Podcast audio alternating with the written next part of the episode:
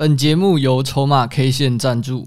目标价就是指他们预期这张股票未来会达到的目标价格。如果目标价很准，大家就跟着目标价买就好了，人人财富自由。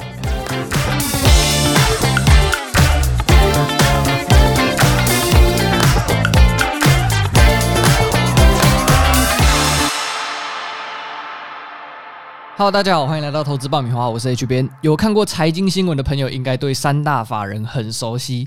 三大法人分别是指外资、投信和自营商。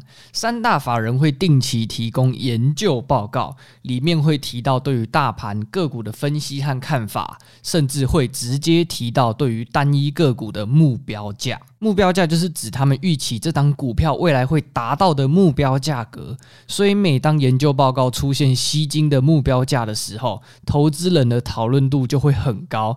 毕竟，投资人会希望搭上法人的顺风车来获利。但其实，法人推出的研究报告有分成两种，一种是法人内部看的，一种是公开给外部看的。所以，有些人认为这些公开的研究报告其实就是出货报告，可以理解成只要一达到目标价。该券商就会获利了结。那研究报告真的就是出货报告吗？我们必须先知道一个观念：产出研究报告的部门和实际操作基金的部门其实是不一样的。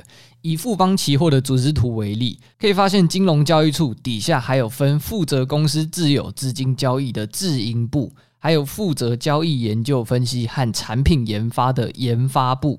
几乎每个法人都是将交易部和研究部分开，所以负责研究产业、写报告、算目标价的人和负责交易的并非同一群人。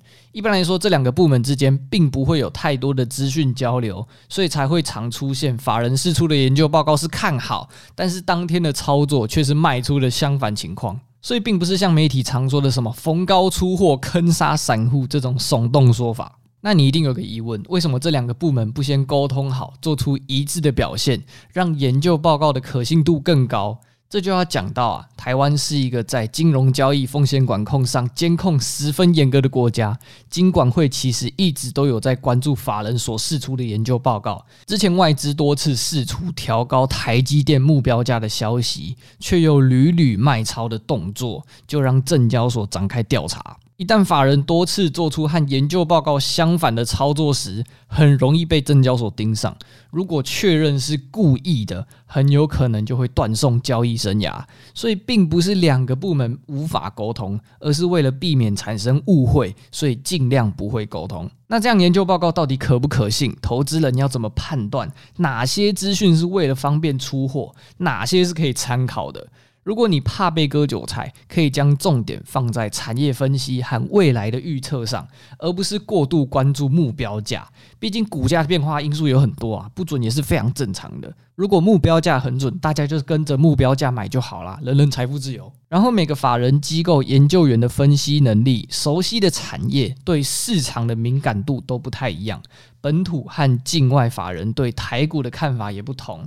但本土机构可能对于国内的产业掌握度比较高，相对认识更多业内人士，对产业的细节也比较了解，所以也有一种说法是，本土法人的资讯更有参考价值。所以还是建议投资人可以多看几份研究报告，观察一段时间之后再动作会比较保险。那我们就来看看实际案例。从去年疫情期间开始就惊奇不断，让不少投资人上船。上个月更是减资六成，还发出二十四元现金股利的长荣二六零三，让本土法人一度喊出三百五十五元的天文目标价。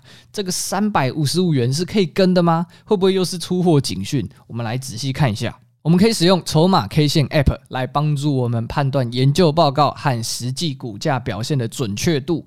在个股的法人目标分页，筹码 K 线汇整了所有法人目标价的资讯，还帮我们算出所有公开目标价的平均价和潜在的报酬是多少，历史目标价。目标价分布图都有，筹码 K 线 App 也很贴心，提供目标价的准确度给投资人参考。准确度的计算标准是用目标价公开后九十天股价落差的幅度高低来给出一到五颗星的信任分数，星星越多，代表股价越接近该机构预测的目标价。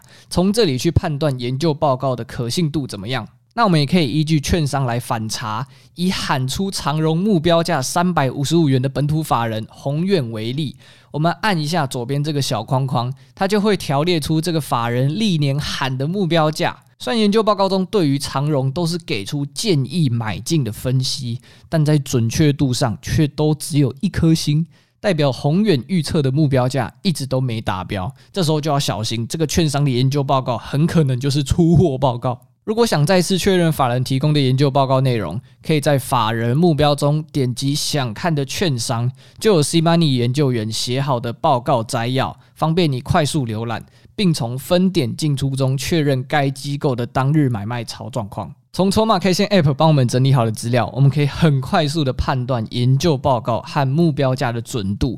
这样，每当又有新的目标价出现的时候，我们就可以依照它历年的准确度去判断要不要跟上该券商的看法和操作。